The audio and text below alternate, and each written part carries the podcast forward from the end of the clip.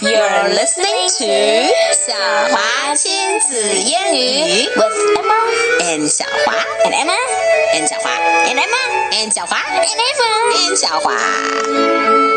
Okay, Emma, let's tell the story. Seasick. Okay. very stop. fast. Seasick.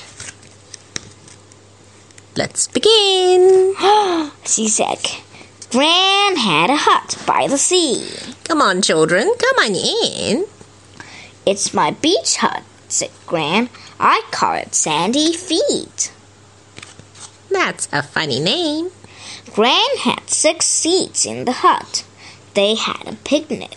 That's a seat each. Let's eat lots of good food.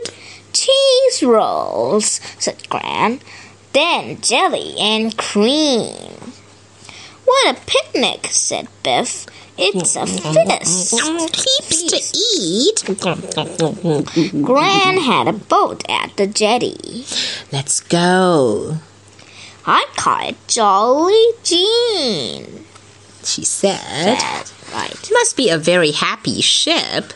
Get in. It was fun in Jolly Jean. Wee! I see lots of seals. Ee, ee, ee, I can see a seal, said Chip. ee. But then the sea was choppy. The boat went up and down. I feel sick. My tummy feels funny, said Wilma. Ugh, ugh. Sorry, said Gran. We had too much jelly and cream. My face turned green. Let's get back. How did they know their face turned green? Your face looks green. Your face too. 这样好了吧? okay, they went back to the beach hut. We need a rest.